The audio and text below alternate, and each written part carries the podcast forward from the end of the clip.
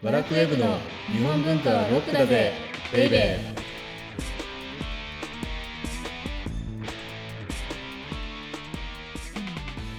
こんにちは。バラクウェブ編集長、セバスチャンのです。バラクウェブ編集部スタッフ、先入観に支配された女、サッチーです。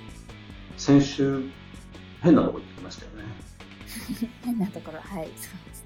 やっぱりあの、最近、東京芸術大学のなんか変人ばっかりの物語みたいな本とか、はい、うんあるいはブルーピリオドっていう漫画はい、で、はい、芸大が舞台になってたりとかう、んうんやっぱり変わってるなと思ったんですけど、はい、中でも変わってるとこでした。どこ行ってきた？んはいえっ、と、東京芸術大学はい。大学院美術研究科はい。文化財保存学専攻長い。はい。はい、保存修復工芸研究室っていうところのあの石原先生と石原先生。はい、お伺いしました。石原先生って縄文土器の修復とかはい、あるいは古墳時代に出た金属の腕輪とか指輪とかそう,、うんうんいうのの修復とかうん。あるいはレプリカを作ったり。うん、そうですね。で。それをね芸大で生徒に教えてるみたいなこと言ってたよね、おっしゃってましたね。なんかまさかうん。東京芸大にそういう場所があるって思わなくて、いまだまだ奥が深いよね芸大で知らないことばっかり。や本当に意外な。でだから。はい。この番組では我々今芸大に少しだけはい。関わらせていただいているので、はい。芸大の知られざる姿を少しずつ紹介したいですよね。新コーナーが。新コーナーがいきなり新コーナーいきなりできました。ということで、この番組は日本文化は高尚なものという先入観に支配されている人々を解放し、日本文化の民主化を進めるという崇高な目的のもとお送りしています。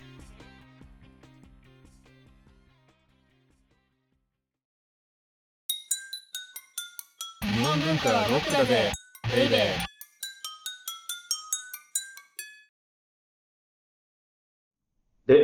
今日のテーマは、はい。じゃじゃん。可能派ってなんだ？世界に類を見ない巨大ゼネコン絵師集団です。可能派とよく聞きますよね。うん、名前は聞いたことあります。名前は聞いたことあるし、はい。前回までなんなんだっけ、あの、江戸のさ、はい。悲壮の絵師だか、ビッグシックスだかみたいなよくわからないああのよくわからないはい。番組を配信していたんですけど、はい。はい。ビッグシックス全員うん。可能派で絵を学びっていうところから始まってるでしょ、はい、そうですね。だから、言ってしまうと、はい。まあ、ほほぼほぼ全ての江戸の絵師って、はい。ある意味可能派であるわけなんですよ。ああ、みんなまずはそこ。だってみんなそこに習って、それでつまんないからやめたみたいな話だったんですそよね。うですね。確かに。はい。はい。そういえばそうです。そうそうそう、若冲もそうじゃん。そうですね。つまんないからやめて自分で写生を始めたとかさ。うーん、確かに。でもね、はあの、じゃあその可能派ってはい。一体何だったかっていそのタイトルにもう書いちゃったからね、答えを。う ん巨大ゼネコン絵師集団。ゼネコンなんですよ。はい。ゼネコン。で、絵師の集団なんです。っはい。うんうんうん。ていうのが、桃山時代って、はい。まあ、織田信長とか豊臣秀吉とか、はい。めちゃめちゃでかい城を作る人いたじゃないですか。ああ、はい、そうですね。で、城だけじゃなくて寺とかもね。はい。うんで、我々が今考えているようなスケールの城じゃないからね。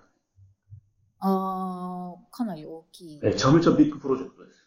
はい。うんうんもうあの、東京ドーム、うん。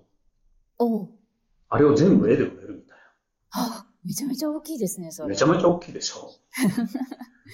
あ、すごい。そう考えると、はい。個人じゃできないでしうん、できないですね。確かに。ょ。人数いないと。そうそうそう。だから、うんしかも人数もめちゃめちゃいないとできないよね。できないですね、うん確かにだ。から、可能派っていうのは基本的には、はい。常に集団で行動して、はい。あの、織田信長の安土城ああ、はい。あるいは秀吉の大阪城とか、おお、もう本当に有名な方に。そう、江戸城とか、家康の、もう本当名だたる。名だたるっていうか、はい。もうできないよ、そこしか。あ、可能派しか。あ、そんなに？だってもう、スケールが違いすぎる。へえ。そんしかもね、はい。そんな巨大絵師集団が、はい。狩野派ってそもそも室町で起こっていて、室町時代ね。はい。で、江戸が終わるまで、はい。幕府の仕事を一手に引き受けたわけなので、うーん。そう考えると400年間、約、400年。ずーっとゼネコン絵師集団であり続けたっていう、とんでもない、もう世界に例を見ないような、はい。だってさ、フィレンツェなんてさ、確かはにドームとか大聖堂もね、うんだからなんとかミケランジェロとか誰かよくわかんないですけど、そういう人が手掛けたって言いますけど、うんうんうん。はい。彼ら1台で終わるわけでしょ ?1 台とか2台で。ああ、確かに何百年もって感じ400年だよですよね。うん。すごくな確かにそうやって聞くとすごいなと思いまそうなした。うんいしかも、それらが、はい。ち注文主っていうのが、はい。まあ、将軍だったり、はい。あるいは日本の支配者だったり、天下人なわけでしょ？うんうんうんうん。だから彼らから呼ばれると、はい。彼らがどこにいるかわかんないじゃないですか。うん。多分、打ち合わせに伺うわけですよ。はい。うんうん。それで信長が、いやー、今度の安土城ってさ、こういう風にしたいんだよね、みたいに言うわけですうよ。はい。はい。そうすると多分ね、信長の気に入るような、はい。多分設計図とか死体みたいなのをダーッと書いて、おー。それをお持ちするみたいなことをやってたと思うんだよね。はあ、すごい。好みも把握してる。だから、今で言うとこの広告代理店みたいな感じじゃない？なるほど。巨大確かにクライアントの。そうそうそうそうそうそう。クライアントの意向通りにね、はい。はい。その通りに仕上げないといけないから。なるほど。しかもそのクライアントがもう強烈でしょ？そうですね。なんかちょっと間違えると。そうそうそうそうそう。大音になりそうなちょっと見せたら首がちょんって飛んでいきそうなクライアントばっかりですけど、はい。だけどスケールはでかい。うーん。なんですけど、はい。そもそもじゃあね、あの、なんでこんな風にうん可能がなり得たかうん。おー、はい。っていうとね、はい。まあ初代はちょっと置いておいて、はい。元信っていうね、人がいるんですよ。加納元信。加納元信。はい。今日一人目に覚えておかなくちゃいけない名前は元信なんですけど、はい。彼がね、すごかったんですよ。へえ、どういうところが？彼がね、はい。だから、絵師であると同時に、はい。プロデューサーであるっていうことをめちゃめちゃ意識した。へえ、プロデューサー。そうなの、そうなの。具体的にはどういう？うんとね、はい。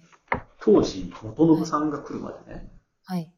絵っていうのは、はい。あの中国のなんとかさんみたいなうん絵を描いてほしいんだみたいな頼み方をされてたわけですああ、はい。うんうんうん。でもそうするとね、はい。要はその人の特徴をうん。その絵師が知っていない限り描けないでしょ。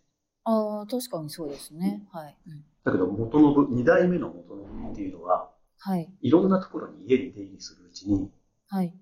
いろんな名画を、大体この頃って名画って言えば中国のものなので、はい。いろんな名画を見たんですよ。はい。それで何をやったかっていうと、はい。名画の制作のマニュアルを作っちゃっお、マニュアル作ったた。マニュアルを作っっちゃった。だから自分。これさ、これすごく重要じゃない？集団がでかくてさ、はい。同じくらいのクオリティの絵をさ、はい。描かせるためにはさ、はい。みんなができるマニュアル、例えばマクドナルドの接あそうです客とか見てくださいね。うんうんうんうん。本当そうですよね。うんそれがやっぱり個人で営業している、まあ、はい食堂であるとか、はいあ。るいはレストランであるとか、はい。そういうのはマニュアル化はできないそう。ですね。はい。で、マニュアル化したものだけが、ああいうふうにフランチャイズを増やしていってうん、うん。で、巨大企業になることができるわけですはい。はい。よ。だからそこが可能派のが、他のうん絵師たちとの大きな違いで、うーん。で、その元になったのが二代目の元信なんですよね。んはい。だから、そうするとね、はい。何ができるかっていうと、はい。元信しかその名画の秘密を知らなければ、はい。大プロジェクトをいくつもいくつも受けることってできないですよね。ああ、そうですね。うんはい。だって、厚地城なんてさ、例えば、はあれは永徳の仕事だけど、はい。あんなの1個受けたら他何にもできないじゃん。うーん、確かに。はい。でも、それもマニュアルがあればはい。できるわけですうん。そのマニュアルっていうのはこういうふうに描くよ、みよ。たいな。そうそうそうそう。ってことですよね。うん。あだから、名画の筆使いであるとはいはい。構図であるとか、はい。色使いっていうのをはい。全部分析しては再構築した。へえ。すごいですね。そうなの。はい。で、徹底的に叩き込むわけですよ。あ、みんな。そのはいはい。工房の人たちに。うーん。そうするとね、はい。いちいち指示出さなくて済むわけ。そのマニュアル見て、こうやれば、はあ。みんながそこそこの絵を描けるようになるわけです。なるほど。じゃあ、松の描き方はこうだから、そうそうそうそうこういうふうに描こうみたいになるってことですね。だからね、今もよはいく、可能が独特のみたいな言い方するうんんですよ。こう日本美術見ると。はい。それっていうのはこの元信さんのはい。マニュアルに基づいてる。へえ、すごい。そうでしょ？だからね、わかるわけです。はあ。え、でもその特徴やっぱ見抜いていった元信さんってすごい。ああのね、彼のすごいところは、はい。まあ、絵も天才的にうまいので、はい。もしそういうことをやらなかったとしたら、はい。あの、孫の永徳より、はい。もしかして絵師として名を残していたかもしあ、そんなにすごい。へえ。れない。だって、名画の全てを分析できるんだよ。あ、まあそうですよね。で、それをマニュアルに落とし込めるっていうことは、全部理解してるわけだから。そうですね。でも、そのエネルギーをどこに使ったかっていうと、はい。その組織、絵師としてのうん組織っていうのを構築するのに使ったわけうーん。だから経営者だよね、そうですね。もうこうなると。ね。で、しかもね、はい。あの、よく新行僧っていうじゃないですか。ああ、はい。言いますね。絵の描き方とか、筆、あの、書の描き方で。真実の真に、行間の行に草って書くやつ。そうそうそう。だから、はい。新行僧だから、新っていうのが割と、まあ、きっちり書く。うん、はい。そのモデル通り。はい。で、僧っていうのが、まあ、ちょっとぶっちゃけ言うと、こう、一筆書きっていうか、まあ、簡略して書くってはい。いうことだよね。うんうんはい。で、行っていうのがそれの中間っていうことで、うん新行、これ、かなりパクッと解説してますから、良い子の皆さんは、あの他の人に説明するとこに、ね、こんな言い方すると怒られちゃいますから、気をつけないと高木。さんオンリーで。そうそうそう。でも、はい。いずれにしても、新行僧っていうのを、はい。絵の世界、絵絵の制作の世界にね、はい。あの、導入したんですよ。うーん。だから、最初に言ったように、それまでは中国のなんとかさんのような絵って言ってたのを、おーはいはい。お客様、A セット、B セット、C セットがあるんですけれども。ど、どれに出しますか？つまり、新、行、層があるんですけれどもあ、どちらがお好みですか？ってそれまでも類型化したと。へえ。あ、じゃあ、ポップ系とうん、ちょっとシンプル系、どっちがいいですか？そうそうそうそういう例えばね感じで分けた。さらに、はい。例えば、真を選んだお客様、はい。真の絵にはこういった名画が残されていますから、そのマニュアルに沿って、私どもは制作いたしますおーなんか注文する側も注文しやすいね。あの、そもそも、はい。クリエイティビティみたいな概念がない時代だから、ああ、はい。うんうんうん絵っていうのは基本的に装飾なわけなので、飾りなわけなので、はい。だとすればそれはお客様にとっては安心だよね。うーん、そうですね。で、しかも、あらゆるニーズにお答えできる。そうですうね。ん、あわあ、これ元信の話で終わっちゃったな。なんか面白いですね。元信すごい。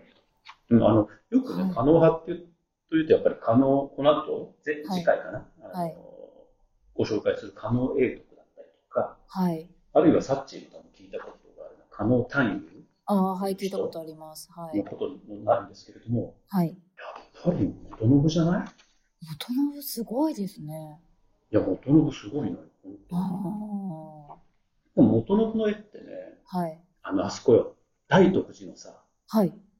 大仙院って、ああ、大きい千人。そうそうそうそう。院。はい。あそこにね、四季課長図が残ってて、はい。それ見るとね、わかりますよ。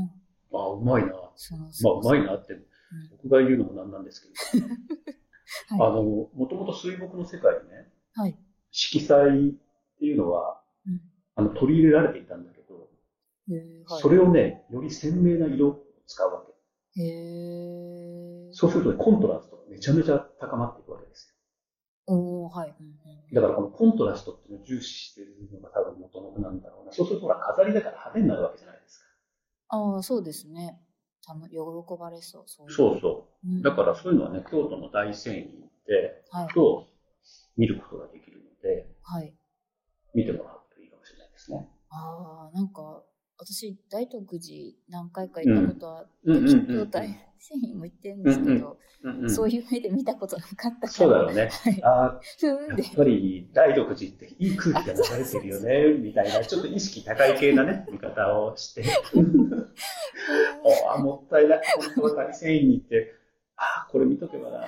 そうですね。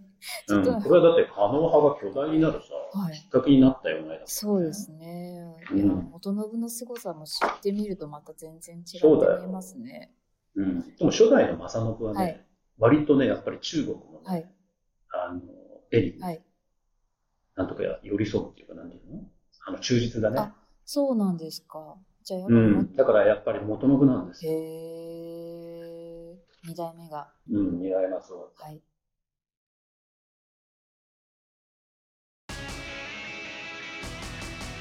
日本文化はロックだぜベイベー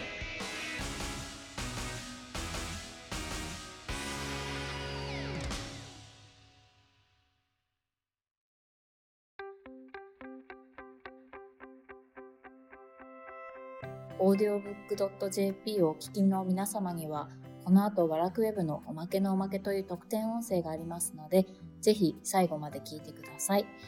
では、次回は、今回実は、はい加納派のことをバクッとやるとか言っときながら、はい。元信の紹介しかできなかった。